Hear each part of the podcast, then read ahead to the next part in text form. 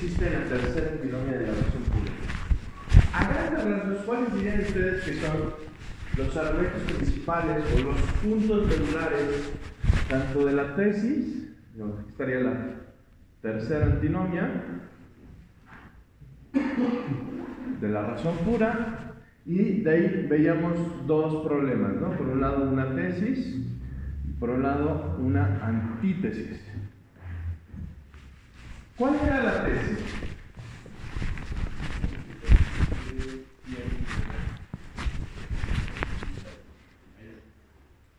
La tesis es hay libertad. Y la antítesis, no hay libertad. ¿Cuáles eran los argumentos para sostener un de ellos? Hagan libertad.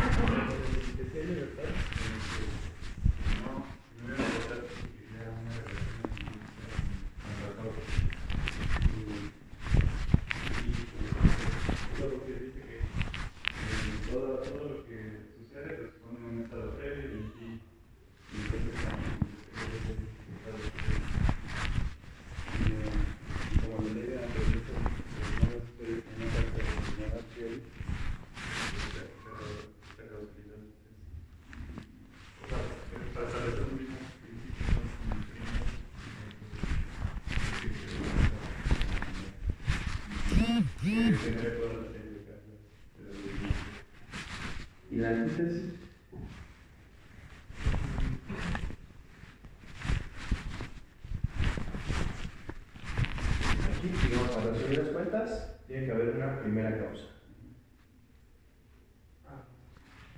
Ya está.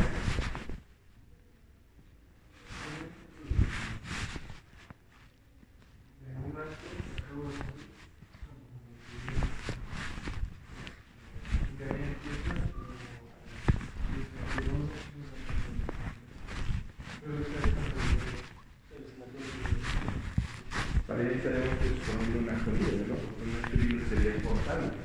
Y el tema es que primera noción de libertad como espontaneidad. Ese es el sentido trascendental, lo que ellos llamarían la libertad trascendental. Somos libres en la medida en que, en cierto o en cierta medida, nuestra causalidad no está determinada por una causa ulterior. Un acto libre de la medida en que puede librarse de esa serie causal. Pareciera que entonces podemos defender la libertad si postulamos que de cada acción hay una primera causa que da sentido a esta experiencia. Sin embargo, aquí lo que vamos a ver en la antítesis, en el fondo, es lo que en la N sería el principio de razón suficiente. Para toda causa, para, para todo efecto, para todo fenómeno, tiene que haber una causa. Y eso nos llevaría a creer que no hay fenómeno, al menos si no tenemos la experiencia, al menos de algún fenómeno que no tenga una explicación ulterior y que no se pueda ir hacia atrás en sentido estricto.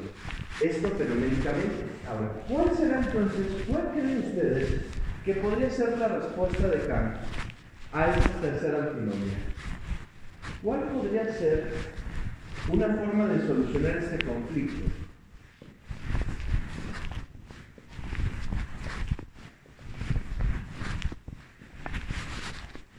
Pues que, que se ponga la, la causa por parte de estos, de esta forma pura. ¿En qué sentido? O sea, que no esté, o sea, dice que no da la experiencia de la, la- o sea, que que en la experiencia no hay ninguna que no sea causa, o sea, que ningún efecto no sea causa. Entonces, eh, que sea, no,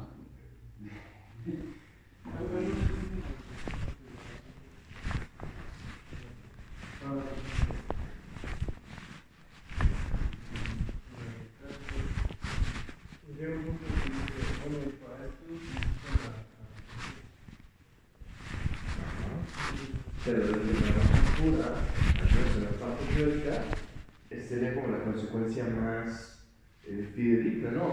Aunque Kant tiene su reserva respecto al principio de razón suficiente, porque en el fondo eso presupondría un cosmos ordenado y Kant lo que está diciendo es que el orden, ¿se acuerda que el, el orden del cosmos es tan solo una idea regulativa que tenemos que presuponer, pero que en el fondo no es que podamos demostrar, no podemos de hecho ir al infinito y ver si en efecto para todo fenómeno hay una causa. Lo único que tenemos es lo que, nos es dado en la experiencia. Y en la experiencia esto es un presupuesto. Esto es un presupuesto de orden en el cosmos. Sí, pero también necesitamos una causalidad libre. También necesitamos esta característica. ¿qué va a hacer acá? Dice, todo el nombre de inteligible, aquello que no es fenómeno en un objeto de los sentidos Teniendo esto en cuenta, si aquello que en el mundo sensible ha de ser considerado como fenómeno, posee en sí mismo una facultad que no es objeto de la intuición sensible, pero que le permite ser causa de fenómenos, entonces podemos considerar la causalidad de este ser desde dos puntos de vista distintos. En cuanto a causalidad propia de una cosa en sí misma, tenemos un problema. Entonces, aquí de entrada va a asumir la distinción entre fenómeno y fenómeno para explicar desde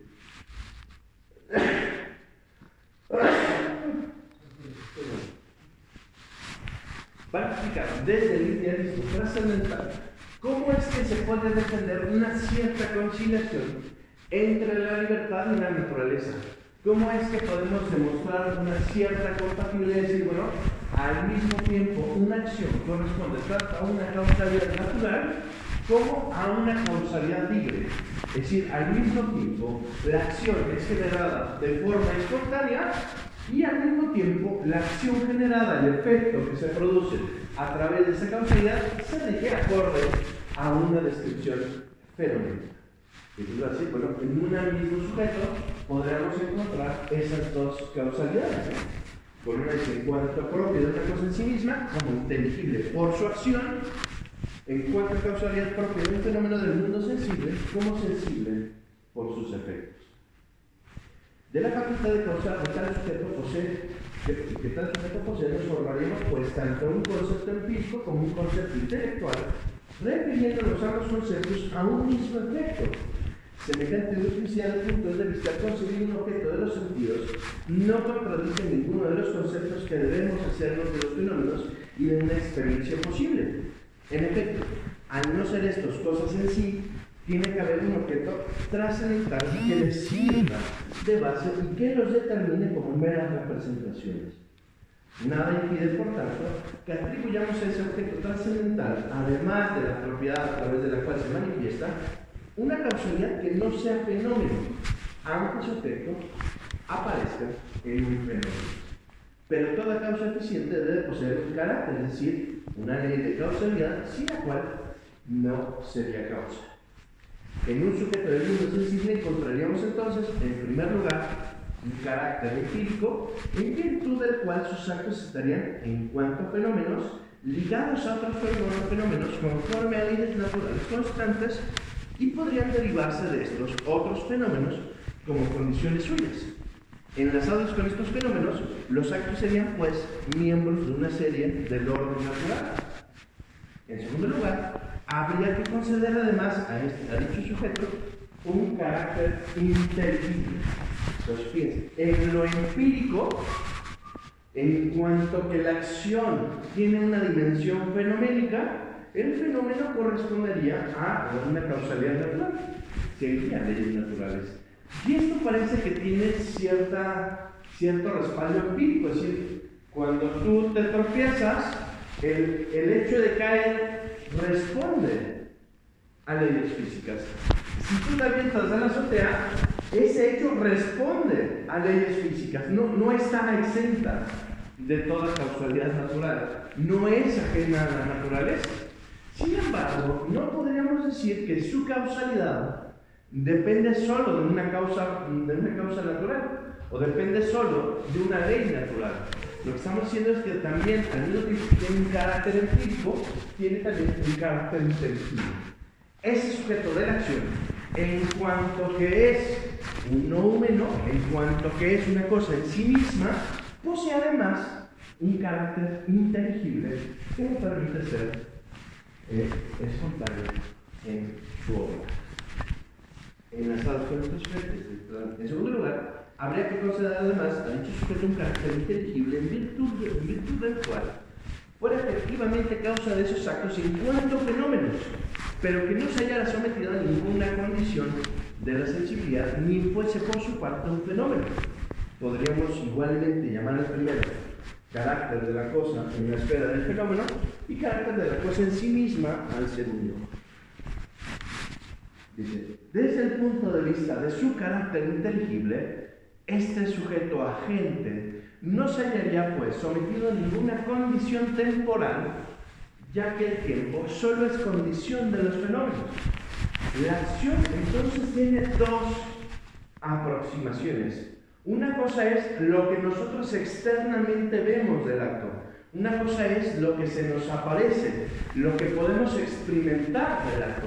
Pero ese acto solo tiene sentido en función de una serie de disposiciones internas que le dan sentido, que dan sentido a ese acto.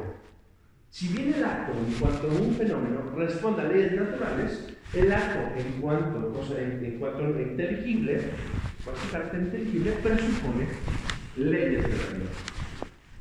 Presupone una realidad distinta. no comenzará ni cesará en, en él ningún acto. No estaría, por tanto, sometido a la ley de toda determinación temporal, de todo lo mudable, es decir, a la ley según la cual todo cuanto sucede tiene su causa en los fenómenos de su estado anterior. En una palabra, al ser intelectual la casualidad de este sujeto, no se hallaría la serie de las condiciones empíricas que convierten en necesario el acontecimiento del mundo sensible. Así pues, desde el punto de vista de su carácter empírico, ese sujeto estaría en cuanto fenómeno sometido a todas las leyes que determinan por conexión causal en este sentido, no sería más que una parte del mundo sensible y sus efectos derivarían indefectiblemente de la naturaleza como deriva cualquier otro fenómeno. De la misma forma en que influirían en él los fenómenos externos y en que conoceríamos a través de la experiencia cómo es su carácter empírico, es decir, la ley de su causalidad, así deberíamos ser también explicados todos sus actos de acuerdo con leyes naturales todos los requisitos de una determinación completa y necesaria de esos actos deberían hallarse en una posible experiencia. Ese fenómeno estaría vinculado a otros fenómenos. Y en ese sentido, el, el acto de aventarse de la azotea, sea un acto intencional o no, fenoménicamente me es totalmente indiferente visto desde fuera, así podemos, digamos, pongamos ejemplo, acá está aquí, o, o aquí se la razón por aquí, para dar pie a lo que sería su filosofía. Una acción, en sentido estricto, tiene dos caras. Por un lado, una cara externa, lo que yo veo externamente del acto, y lo que yo veo externamente del acto, ¿qué es? los movimientos corpóreos. En el fondo, yo lo que veo en una acción es ese movimiento corpóreo el cual, en cuanto fenómeno, responde a una, a, una serie de leyes físicas. Es decir, podría explicar mecánicamente mis movimientos. Pensamos que en esta época está el mecanicismo en todo su esplendor. Entonces, Kant está pensando justo en causas mecánicas. Podemos explicar nuestras acciones de forma mecánica, sí, pero esa explicación mecánica no satisface o no termina de encontrar el sentido de las cosas. ¿sí? ¿Por qué en sentido estricto hacemos tal o cual movimiento? Uno podría decir, bueno, porque se van desencadenando determinados procesos químicos en el cerebro eh, que generan determinados estímulos en nuestros nervios y eso genera que se estimulen determinadas sustancias en los músculos, que los dilatan o los contraen y que eso explica por qué el cuerpo se mueve. Eso de alguna forma sería una explicación fenoménica que se rige acorde a la vez de la naturaleza. Es decir, que para hacer esa explicación no necesitamos para nada de la libertad. Podríamos explicar cualquier movimiento desde un punto de vista fenoménico. Pero entonces, ¿qué es lo que distingue a una acción racional de un mero movimiento? ¿Qué es lo que distingue o qué es lo que hace que un sujeto sea un agente práctico y no un mero, eh, o, un, mero paciente, por decirlo así, de una causalidad natural? ¿Qué es lo que distinguiría a ese sujeto de la acción de ser un paciente de la acción? Lo que diría Kant en el fondo es que podemos hacer una distinción, una distinción que en el fondo está en el alemán, pero que también aparece ya en el griego. Si ustedes saben a Aristóteles, en Aristóteles hay una diferencia fundamental entre la poiesis y la praxis.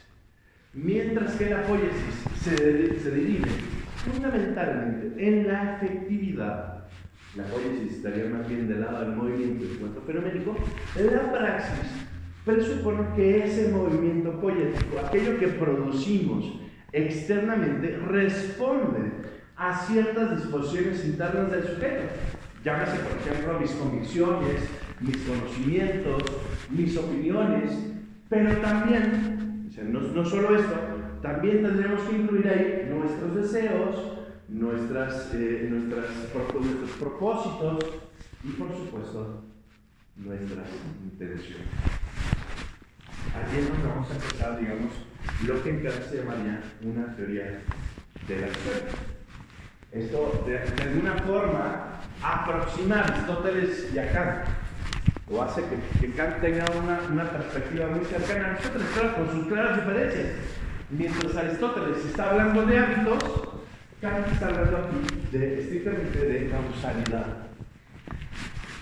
Kant está entendiendo la libertad como una causalidad que no es que se, no es que se sobreponga a la, naturaleza, no es que se oponga a lo natural, no es que lo libre y lo natural sean cosas radicalmente distintas. Lo que estamos diciendo es que la distinción entre fenómeno y fenómeno son dos caras de una misma realidad.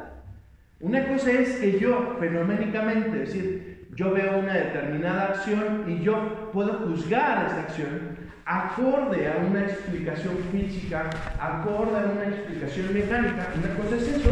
Y otra cosa es que yo puedo hablar de aquello que incentiva, de aquello que motiva y que por tanto le da sentido a cada una de mis acciones. ¿Se ve? El sujeto de la acción, en sentido estricto, posee ambas causalidades. Si ahorita pasara un avión en medio de Europa y viéramos que de ese avión se caen dos personas, y yo agarrar y dijera que creen chicos, este, de esas dos personas, una se tropezó y la otra se aventó. Tenemos un suicida y tenemos un toro. Dicho Externamente, ¿ustedes qué es lo que verían? Verían exactamente lo mismo, que ambos sujetos están cayendo, que ambas acciones o que ambos movimientos responden exactamente a la misma ley. ¿Cuál ley sería esa? La gravedad. Y que, es decir, ah, el sujeto torpe, por más que no quiera caer, inevitablemente caerá. ¿Sí? Porque su cuerpo, en cuanto fenómeno, en cuanto exterioridad, estamos recuperando una definición también muy, muy, propia del platonismo, ¿no? Lo externo y lo interno, muy propia de Agustín, ¿no? Lo externo y lo interno, muy propia también de Aristóteles, ¿no? Externamente lo que yo veo es un movimiento corpóreo que se puede explicar acorde a leyes de la naturaleza, pero que ese movimiento eh, solo se le puede imputar al sujeto en la medida en que presupone una relación directa con aquellas intenciones, es decir, con aquello que motiva al sujeto a realizar tal o cual movimiento corpóreo. Aunque el movimiento corpóreo de suyo pueda ser explicado fenoménicamente, el sentido de ese, ese movimiento corpóreo lo vamos a encontrar en la parte interna. De ahí que una de las primeras bases de su filosofía práctica es decir, a ver, se reflexionar en dónde se encuentra el valor moral de nuestros actos. Cuando nosotros juzgamos una acción es buena o mala, en función de qué lo juzgamos. ¿Dónde estarían, por ejemplo, las consecuencias de un acto? ¿En lo externo o en lo interno? en lo externo. Las consecuencias, el resultado de mis acciones serían fenoménicas. ¿Dónde estaría entonces aquello que da sentido a mi acción? ¿Dónde estaría la intencionalidad? En lo interno. Fíjense, aquí lo propio de la, la intencionalidad o de esta dimensión interna, de esta cara interna de la acción, es que nos permite darle sentido a nuestras acciones. Pero médicamente podría ser exactamente el mismo movimiento, tropezarse y apretarse el labio, porque en ambos casos terminarían cayendo. Sí, ¿cuál sería entonces la diferencia entre tropezarse y caerse? Entre tropezarse, tropezarse y apretarse. La intención. ¿A cuál le podríamos imputar responsabilidad moral? ¿Cuál podríamos decir, por ejemplo, en sentido estricto, que se está suicidando? El que se tiró. Podríamos decir en sentido estricto que el que se tropezó está cometiendo un acto suicida. No, en sentido estricto no. Hombre, una torpeza, una imprudencia, podremos decir muchas cosas de ese acto, decir que hacía él, que hacía en la entrada donde están aventando los, eh, eh, donde está aventando el suicida, qué hacía en ese momento. O por qué estaba ahí. Podemos figurar muchas cosas, pero en el fondo tendríamos que decir, bueno, ¿por qué se cae? Pues por una ley que se llama la gravedad. Externamente respondería a ese fenómeno y eso respondería a esa responsabilidad deficiente. Pero para que la acción sea una genuina acción natural, una genuina acción eh, racional, aquí el, castellano un poco nos traiciona. ¿Por qué? Porque en castellano hablamos en, en términos de acción tanto a los fenómenos naturales como a las acciones racionales. Aquí el castellano nos juega una mala pasada, porque lo mismo decimos que el oxígeno tiene una acción en los metales, es el oxidar, lo mismo decimos eso que el hablar de una acción racional. Pero este en griego y en alemán tiene una fuerte distinción. Una cosa es el, el, el, el movimiento corpóreo, que eso se, se, presenta, digamos, en todo fenómeno de la naturaleza, en todo hecho de la naturaleza. Y otra cosa es la libertad. Otra cosa muy distinta es la moral. Cuando hablamos de moral, en sentido estricto, tendremos que hablar de esas disposiciones internas. Y de ahí que Kant diga en su fundamentación de la necesidad de las costumbres que el valor moral de un acto no depende de sus resultados, no depende de las consecuencias del acto, sino de aquello que motiva el acto. La intencionalidad, dicho por la imputación moral el que yo pueda imputarle moralmente un acto a una persona y decir, usted es responsable de haber matado a fulanito, eso depende de que el sujeto se lo haya propuesto. Eso depende de que el sujeto haya tenido la intención de... ¿Se ve? De que el sujeto al menos, eh, decir, ya sea directa o indirectamente, podemos pensar en el caso del borracho que atropella en, en estado de ebriedad, este, diríamos, bueno, a lo mejor no tenía la intención de matar a la ancianita, pero sí tenía la intención de emborracharse y en ese sentido tiene una cierta responsabilidad moral sobre sus actos, que fue la consecuencia, digamos, matar a la ancianita. Pero el valor moral de acción no está, no radica en lo que externamente se ve. Y esto, lo tiene muy claro respecto a ciertos tipos de actos. ¿Por qué? Porque normalmente tenemos mucha claridad respecto a ciertos actos que consideramos malos de suyo. Es decir, vemos una persona asesinar a otra eh, con toda la intención, vemos que hay este, alevosía y ventaja, vemos ese tipo de fenómenos y nos queda claro que hay una acción mala. El problema está en aquellas acciones que parecen que son buenas, externamente parece que son conformes a la ley moral, pero que en el fondo no lo son. Mi ejemplo más claro sería, por ejemplo, cuando hacemos donaciones eh, con un otro interés más allá del donar. ¿no? por ejemplo, lo único que nos interesa es los impuestos, o lo que nos interesa es quedar bien con la gente. Es decir, por ejemplo, yo cuando daba clases en preparatoria, tuve mucho el siguiente ejemplo, ¿no? ¿Cómo distingues a un patán que te trae flores, te trae mariachi, es decir, hace todo para conquistarte, de una persona que hace exactamente lo mismo, pero que tiene buenas intenciones. Bueno, es que externamente, fenoménicamente, no lo podemos juzgar. Fenoménicamente no podremos distinguir cuál es el patán y cuál no. No, no. Que a lo mejor a decir, bueno, este, a lo mejor el más, este, más baratas. O sea, resulta conocido. Resulta conocido. Ya está preocupado porque se da cuenta que juzgamos externamente a los otros. Y entonces creemos que una acción, por el simple hecho de tener una consecuencia buena, es buena. Si eso fuera cierto, copiar en un examen sería exactamente igual de bueno que estudiar. Porque al final de cuentas, si eres buen copiador, por decirlo así, si eres buen tramposo, podrías copiar sin que nadie se dé cuenta podrías, eh, eh, eh, obtendrías exactamente el mismo resultado que el que se mató estudiando. Es más, probablemente podría ocurrir que hasta salgas mejor. ¿No? A lo mejor te, la pasaste estudiando, estudiando, estudiando, estudiando, estudiando, estudiando y sacaste siete. Bueno, este, y a lo mejor el otro copió, copió, copió y, sacó 10. ¿Cuál diríamos entonces que es el...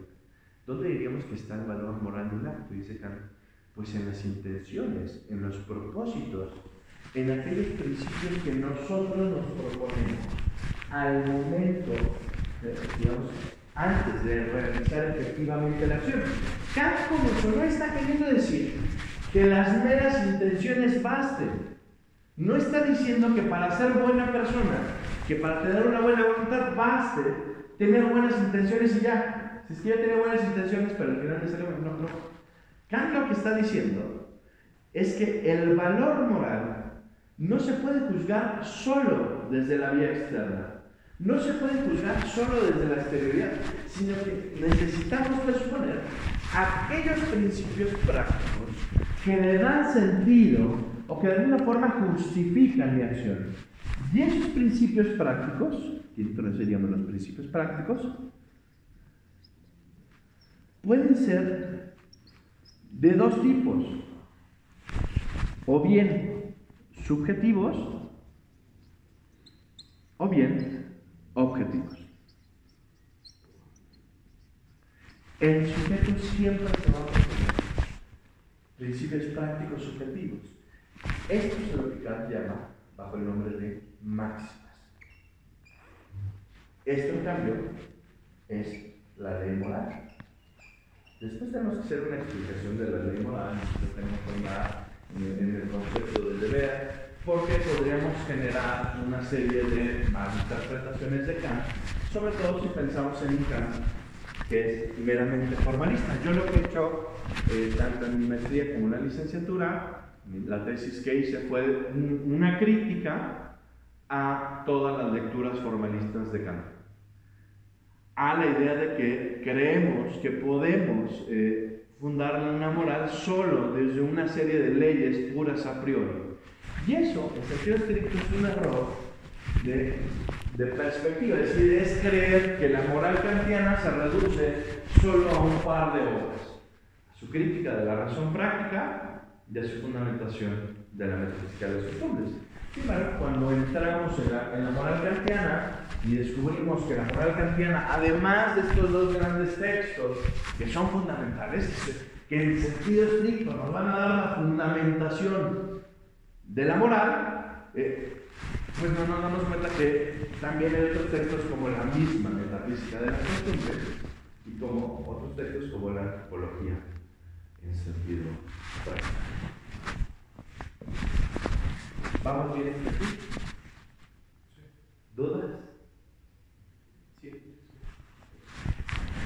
en este caso, esto es para nosotros, bueno, así tiene este carácter fenoménico, fenoménico y también que es este. Pero ese carácter inteligible es la libertad, la, sí, y este, entonces podría decir que la libertad es un no menor. Sí. tenemos un, en Kant hay un solo acceso numérico que es a través de la Y esto lo explica, bueno, hay dos momentos. Por un lado, en la fundamentación de la metafísica de las costumbres, desarrolla lo que él llama la deducción trascendental de la libertad, que pareciera que es una deducción un tanto fallida, pareciera, habría que entender los propósitos de la fundamentación, en otra línea. Y por otro lado, cuando uno llega a la crítica de la razón práctica, Kant termina diciendo que la libertad es un facto, es un hecho de la razón. Es algo que, decir, que, va más allá de un mero presupuesto.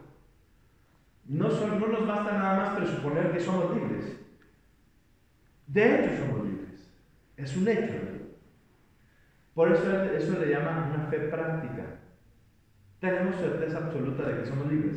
¿Por qué? Porque hay moral. De ahí que la libertad es la ratio esencia de la moral, la esencia de la moral, pero por otro lado la moral es la ratio cognoscente de la libertad. Sabemos que somos libres en cuanto que hay moral. Ahora, no tenemos una explicación teórica o una deducción teórica de la libertad. Ya estamos en otro ámbito de la razón ya no estamos en la razón teórica, ya no estamos buscando demostraciones físicas, demostraciones fenoménicas que partan de nuestra experiencia para fundar la moral. Eso no significa que la moral se, deduzca solo, solo de, la razón. Eso no significa que la moral solo tenga que ver con principios racionales. ¿Por qué? Porque en el fondo, para que esos principios racionales se puedan aplicar, dependen de ciertas condiciones empíricas. Kant, por, por ejemplo, cree que los temperamentos, que es algo que se puede ver eh, físicamente, es algo que se manifiesta fenoménicamente, que lo podemos estudiar por sus manifestaciones empíricas, cree que de alguna forma los temperamentos tienen que ver con nuestras formas de apropiarnos de esa ley moral, con, incluso con nuestras disposiciones ante la ley moral. Es decir, pongo un ejemplo muy claro. Para Kant, las personas, no recuerdo si sanguíneas o flamáticas, pero uno de esos dos temperamentos, son personas que usualmente se comprometen de forma muy fácil. ¿no? La persona que todo el mundo le dice que sí. Oye, nos vemos a tal hora, sí. Oye, hacemos tal cosa, sí. Oye, tal, sí, sí, sí, sí. ¿Y qué pasa? Que es una persona que a todo el mundo le dice que sí con mucha facilidad sin siquiera pensar o sin siquiera reflexionar si puede o no cumplir sus promesas. Pues bien, esa persona de alguna forma va a tener una serie de, conflictos al momento de tener que cumplir sus promesas. Porque a lo mejor puede pasarle que haga compromisos encontrados. Quedas a las 4 este, con tu novia y a las 4 y media con el profesor Casales. Bueno, pues a alguno le vas a fallar. O bien no llegarás con la novia para llegar con el profesor Casales, o bien dejarás a la novia media hora, pues, o, bien de plano votarás al profesor Casales y te dirá, ah, es que no pude tal. Eh, se me atravesó otro compromiso. Eh, pero eso para acá. Esa persona de alguna forma tiene un obstáculo natural para la realización del deber. Esa persona de alguna forma, para que sea una persona virtuosa, tiene que esforzarse todavía más, por ejemplo, que una persona melancólica. Para acá, la persona melancólica tiene la virtud de reflexionar, no porque sea una persona buena en sí, eso no lo hace bueno en sí, digamos, es su temple natural, es, es parte de sus situaciones naturales. Pero una persona melancólica tiende a reflexionar previo si puede cumplir sus compromisos o no. Y entonces no se compromete hasta que no delibera si de hecho los puede cumplir o no. Entonces, difícilmente, una persona que difícilmente se compromete a algo que no va a hacer, eso, hace, eso hace que, que, tenga más fácil el camino, digamos, para ser virtuoso. Pero de suyo no es virtuoso. De suyo no, no tiene la virtud. Tiene una predisposición que de alguna forma le facilita alcanzar esa virtud. Pero esa disposición no implica que de suyo ya lo hace. Hay gente que está más predispuesta, por ejemplo, a ayudar al prójimo. Hay gente que de suyo es más altruista que otra. Y hay gente que, que, es más seca, que es más tosta, eh, que es de trato difícil. Bueno, esa, esa persona probablemente tenga muchas más complicaciones al momento de ayudar al prójimo, ¿no? porque difícil, le, le, costará más ver por qué tiene que ayudar al otro. En cambio, una persona a lo mejor altruista, pues lo ve como más sencillo. Y no significa que sea bueno. ¿Por qué? Porque la persona altruista podría estar hablando solo con un interés egoísta. Aquí Kant lo que le interesa es decir, bueno, ¿qué es lo que hace un acto malo? ¿Cuáles, ¿Cuáles son las condiciones de posibilidad para hablar del bien y del mal? ¿Bajo qué categorías podemos comprender los principios morales? Y es que resulta que el gran problema que tiene el ser humano, al menos en cuanto a gente racional, es que no todas sus disposiciones subjetivas, no todo su querer subjetivo concuerda con su querer objetivo. No todo lo que quiere subjetivamente concuerda con la ley moral. De ahí que surja la categoría del deber. Por eso se llama, el deber es una noción que de alguna forma nos sirve para entender este tipo de casos. Pero en sentido estricto, por ejemplo, pensemos en Dios. Si pensamos en un ser eh, que es suma bondad, un ser cuyo querer subjetivo concuerda siempre con lo moral, ese ser no tiene deberes. Dios no tiene deber. Tampoco el santo, por ejemplo. Kant dice que la, persona santa, la persona que llega a la santidad de no tiene este conflicto moral. El problema somos nosotros que no solo nuestro querer subjetivo no solo se guía por la razón, sino también por ciertas inclinaciones sensibles. También estamos impulsados por ciertos, eh, digamos, impulsos que nos vienen de la sensibilidad, que por cierto nos, nos vienen además de forma muy atractiva ciertos gustos que nos vienen de forma muy inmediata, muy, eh, con, una fuerza muy potente. Y entonces el sujeto es cuando se tambalea, ¿no? Sabe que tiene diabetes y que por, que por ende no puede tomar pasteles, pero ve el pastel, huele y dice, ¡ah, tres leches! Y eso se le, se le ofrece, el, digamos, se le presenta como más atractivo. Y entonces, ¿qué pasa? Dice, la razón tiene que de alguna forma humillar a la voluntad, al arbitrio, para que el arbitrio no se determine a actuar conforme a ese impulso sensible. Si la, la razón de alguna forma tiene que imponerse, tiene que coaccionar a nuestra voluntad para que aquellos deseos no, no, no se vuelvan efectivos.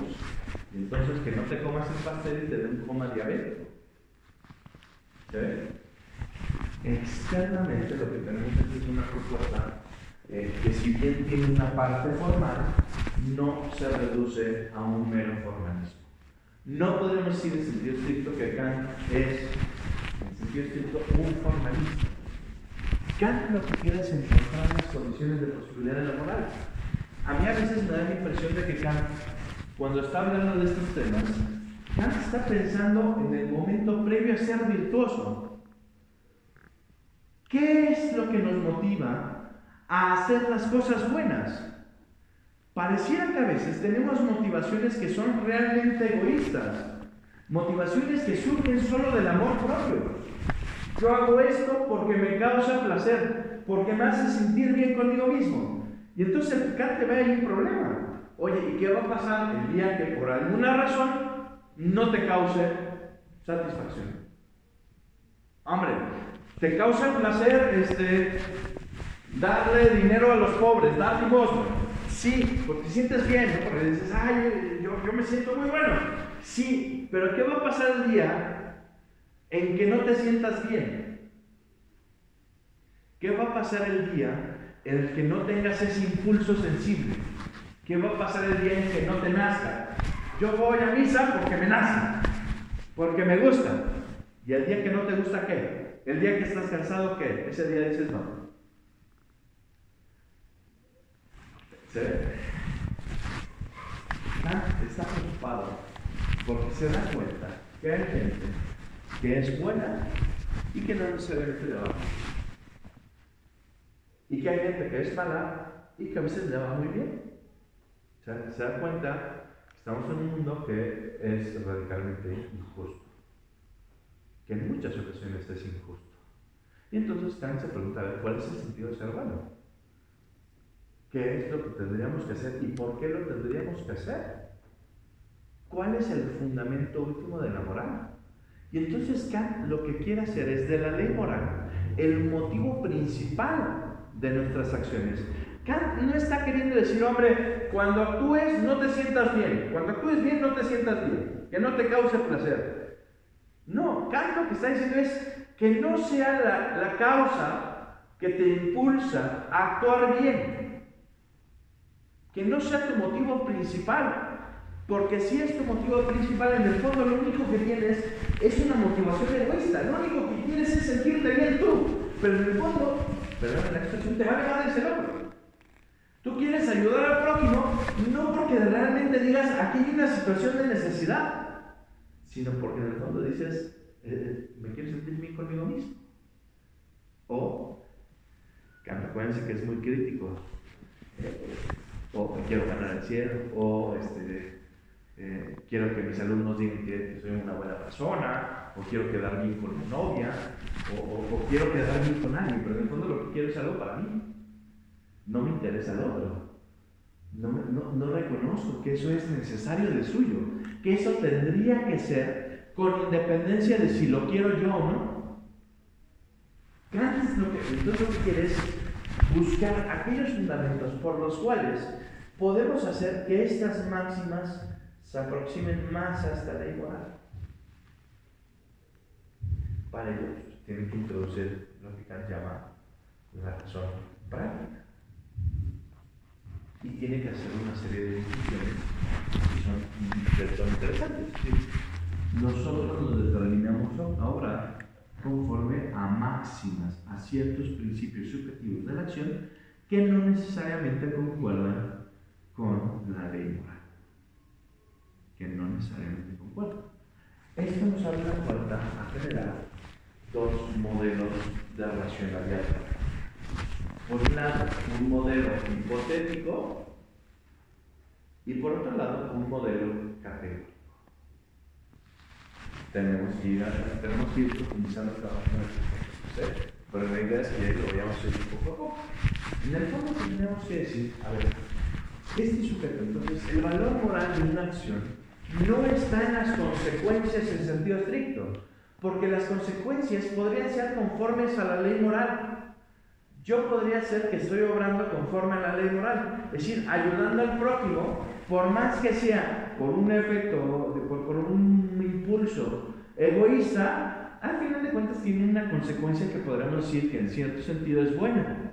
¿Por qué? Pues porque tiene buenos resultados, al final de cuentas, pues si le das de comer al hambriento, pues ya te satisfaces su hambre. Sí, pero ¿por qué lo haces? ¿Cuál es tu motivación moral para hacer el bien moral? Y entonces Kant de entrada dice, bueno, ¿qué pasa si lo hacemos, por ejemplo, por el sentimiento? ¿Qué pasa si ponemos el sentimiento en la base de la moral? ¿O qué pasa si ponemos la felicidad misma en la base de la, de, la moral. Hicimos, yo obro bien porque quiero ser feliz. Pareciera que entonces estoy subordinando el bien a la felicidad. Kant lo que no quiere es eso. Lo que no quiere es subordinar el bien a la felicidad. No está diciendo que la felicidad sea radicalmente ajena a la moral. Lo que está diciendo es que en un juicio, en una situación de emergencia moral, donde entra en conflicto mi felicidad y el bien moral, uno tendría que optar por el bien moral prioritariamente sobre mi felicidad. Ahí es donde encontramos una serie de problemas. Voy bien me estoy haciendo bolas.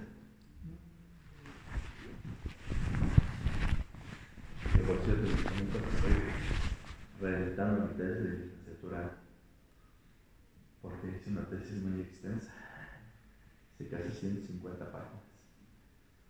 Pues para que se pongan las pilas de ahorita. Ahí es El mejor consejo que les puedo dar para las tesis es que ahorita están en el mejor semestre para empezar a encontrar su tema. No se esperen hasta el séptimo a tratar de definir qué tema es el que más o menos les interesa y de ahí definir y a su tema, ¿no?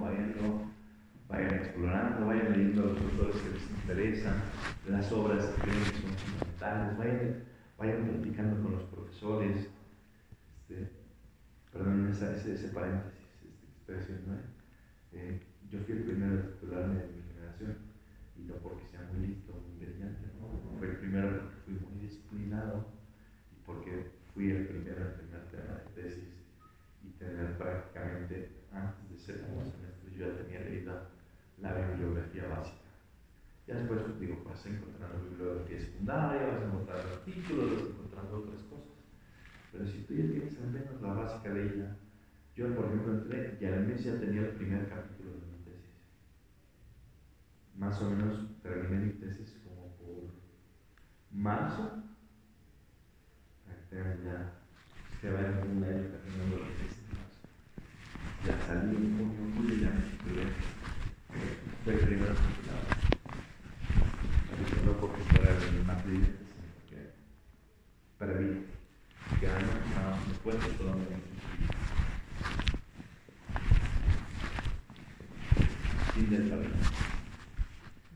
Hagan su tesis. La mejor tesis es fin del camino.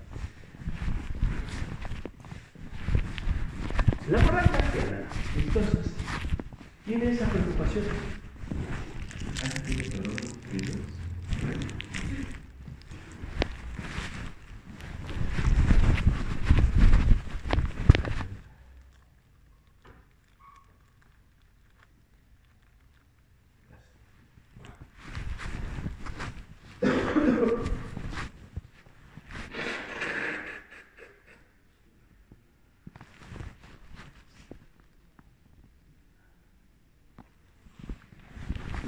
Tiene entonces esta intención.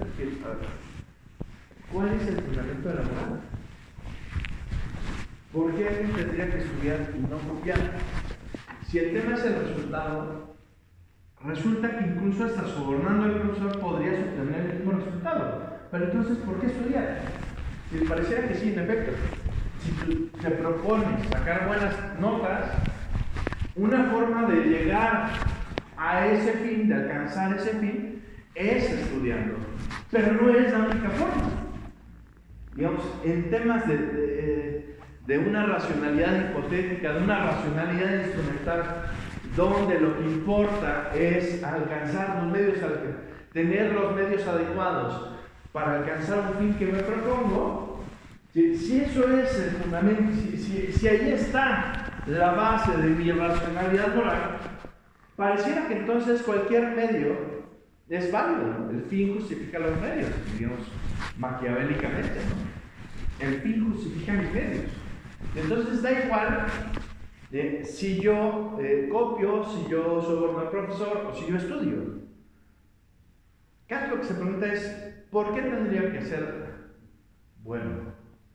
¿Cuál es la razón por la que me tendría que motivar? ¿Cuál tendría que ser el motivo moral por el cual yo hago una acción que, es, una, acción que considero que es buena.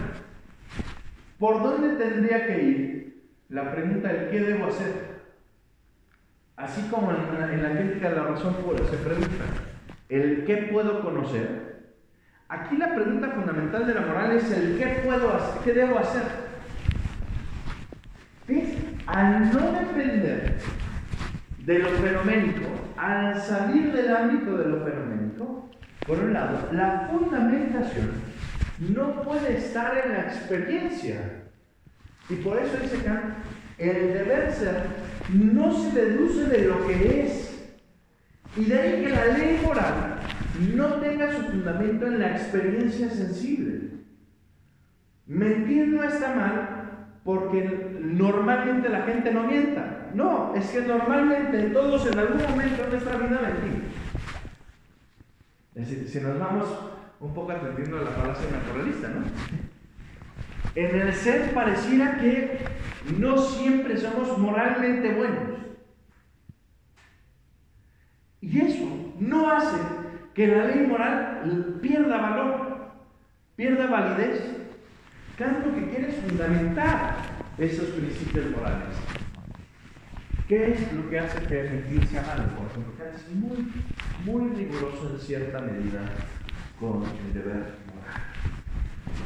Decimos ya que el deber es un concepto que explica aquellas voluntades que se determinan no solo por la razón, sino también por impulsos sensibles. Tenemos entonces aquí pues, dos modelos de racionalidad totalmente distintos. Una cosa es la persona que utiliza la razón como un instrumento para alcanzar sus fines, que eso lo hacemos en toda acción moral. Yo quiero llegar a la para tiempo para poder preparar mi clase, pues pida el Uber. Ahí estoy usando mi razón para poder llegar, para poder obtener ese fin que me he propuesto. Sí, pero eso no hace mi acción moralmente buena. Por cierto, tampoco es que Kant sea un obsesionado con el deber. Kant eso le llama la microfilia. El creer que en, todo, en cada decisión que tomo, detrás hay un juicio moral. Es esa obsesión moral de querer ver deberes en todos lados, pues es, es eso, es una enfermedad, es una patología. Eso no exime de que tengamos que hablar de, de Vamos bien aquí. Vamos en tiempo.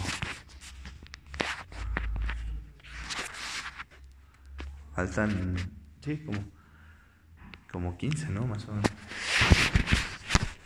Bien. Entonces, tenemos toda una teoría de la acción muy elaborada. Siempre que actuamos, y aquí hay una premisa básica de una filósofa, una comentadora de Kant, que digamos ya, aunque ahora ya ha trascendido a Kant, partió de Kant, es como una Marta Nussbaum, ¿no? La Marta Nussbaum, pero kantiana, sería eh, ¿qué? Christine Kosler. Christine Kosler, cuando trata de concebir este modelo, dice, bueno, cuando trata de comprender la teoría de la acción dice, bueno, lo menos que podemos exigir a un ser racional es que siempre actúe guiado por una razón. Es que siempre actúe motivado por una razón. El tema está entonces en definir cuáles son esas razones por las cuales actuamos. El tema está en la teoría de la acción kantiana en comprender cómo, cómo funcionan nuestras máximas. Ahora yo suelo poner una cierta estructura muy básica de las máximas. Empieza con un yo, soy yo el que actúa la acción, soy yo el que actúa la acción, yo quiero determinada Z, Schwer, fin. Bueno, yo quiero a ver, sí, déjenme hacer de memoria porque. Eh, a ver, en la máxima va a borrar. Solito me estoy haciendo bolas. La máxima que evalúa. La máxima en qué contexto se encuentra. ¿Cómo es que se dan nuestros procesos deliberativos? Según Kant. Nuestros procesos deliberativos se fincan entonces sobre las máximas. Aquí reside el valor moral de nuestras acciones. Lo fundamental de la moral está en tener una buena voluntad. Una buena voluntad, ¿qué es lo que hace? Que sirve de condición de posibilidad para todo bien.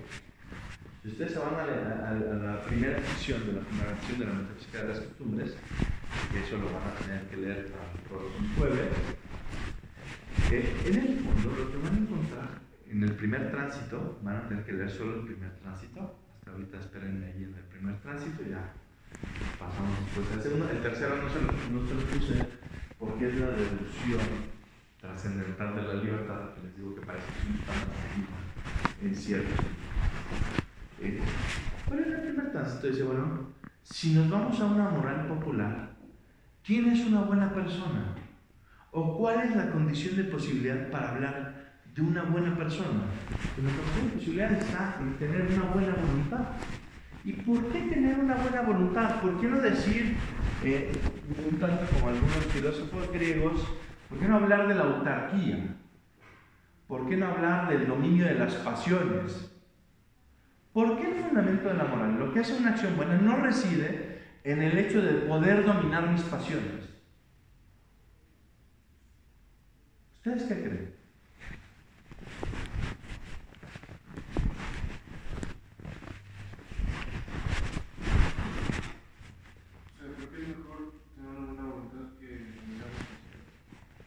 ¿Por qué, ¿Por qué no es? Esa persona es buena porque domina sus pasiones. ¿Qué es lo que está diciendo el fondo?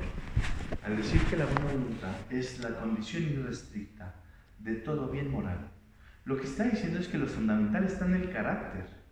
Lo que, está, lo que está diciendo es, lo fundamental está en los principios que el sujeto se pone a sí mismo, las máximas que de alguna forma, su querer subjetivo, que de alguna forma pueden concordar o no con la ley moral. De ahí que pueda poseer un carácter o bueno o malo. Puede poseer una disposición de una gesine, o buena o mala. Puede poseer un carácter que tener un carácter es tener principios firmes, tener principios estables, ser una persona de principios. Ahora, ¿qué principios son los que me llevan. ¿Qué es ser una buena persona? ¿Qué es ser una buena persona? Es tener una buena voluntad. ¿Y por qué tener una buena voluntad? ¿Por qué no dominar tus pasiones? ¿Por qué no dominar incluso tus emociones o una cosa así? Si pareciera que el sujeto moral cuando falla, cuando la riega, es porque sigue sus impulsos sensibles. ¿Por qué no tener un dominio sobre esos impulsos sensibles? ¿Por qué no tener ese dominio? ¿Por qué no me hace moralmente bueno? Y Hans se da cuenta de una cosa.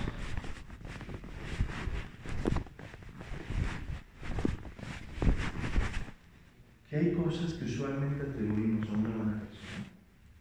Por ejemplo, el ser moderado. Una persona podría ser moderada o templada ¿Qué es una persona templada?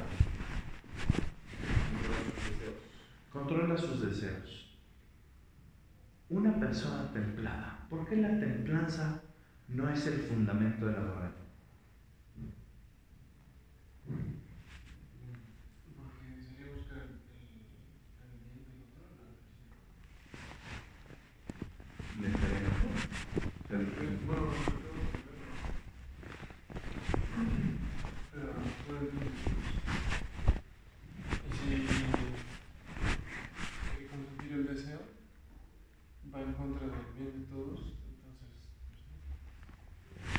Veamos.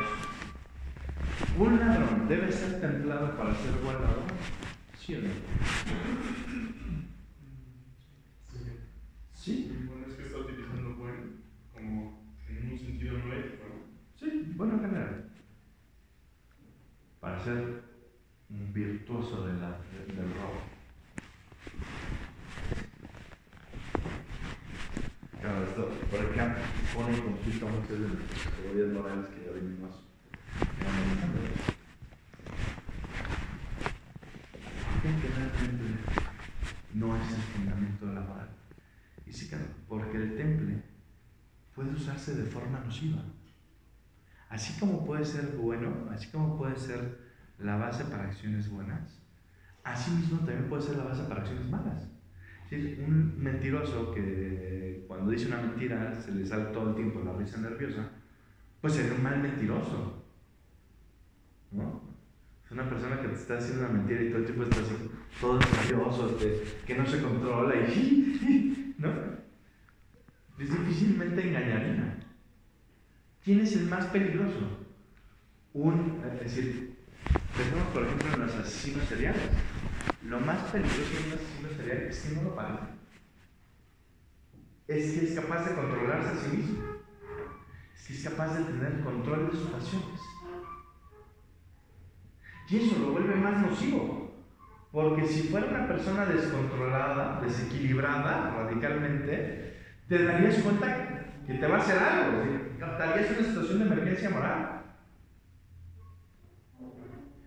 ¿Qué es entonces una buena voluntad. Dice que en nuestro caso, la buena voluntad es aquella que cumple con el deber. Y con eso está queriendo decir, acuérdense que el deber es una categoría limitada solo para ciertas voluntades. Ya decíamos ya que, que Dios no tiene deberes y que una voluntad, una persona virtuosa no tiene deberes en sentido estricto, porque todo lo que quiere es moralmente bueno. Una persona virtuosa no tiene ese conflicto. El problema es cómo fregados llegamos a ser una persona virtuosa. Ahí es donde ya se empieza a ver una gran distinción entre la ética aristotélica y la ética kantiana. ¿Qué, necesitamos, ¿Qué necesitas, según Aristóteles, una persona para ser prudente? ¿Cómo aprendemos la prudencia? Pues imitando al prudente, viendo al prudente, analizando qué es lo que hace el prudente para nosotros imitar sus acciones. En cambio, no basta, porque eso sería limitarme a la dimensión fenoménica de la acción. Yo veo qué hace y parece que eso, que es conforme a la ley moral, pero eso nada me dice, eso en nada me habla de sus intenciones reales. Kant lo que quiere entonces es una moral, no que se base en los meros deseos, no que se base en las meras intenciones, porque es como una crítica eh, muy mala que usualmente se le hace a Kant. La moral kantiana es una moral de buenas intenciones, ¿no? Y el camino al infierno está lleno de buenas intenciones. Y Kant dice, no, no, no, a ver, estamos hablando de la acción. Y en la acción la intención es lo que impulsa, lo, lo que da sentido a ese movimiento corpóreo. La intención es lo fundamental. No en el sentido que basta el mero deseo, sino aquel deseo que motiva, que incentiva mi acción. Aquel deseo que hace que mi acción tenga una razón de ser. Digamos, toda acción racional presupone en el fondo un mínimo de racionalidad. Y ese mínimo de racionalidad son las máximas. Aquellos principios subjetivos que yo me pongo.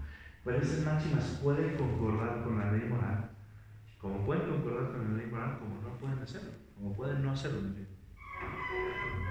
¿Se entiende eso?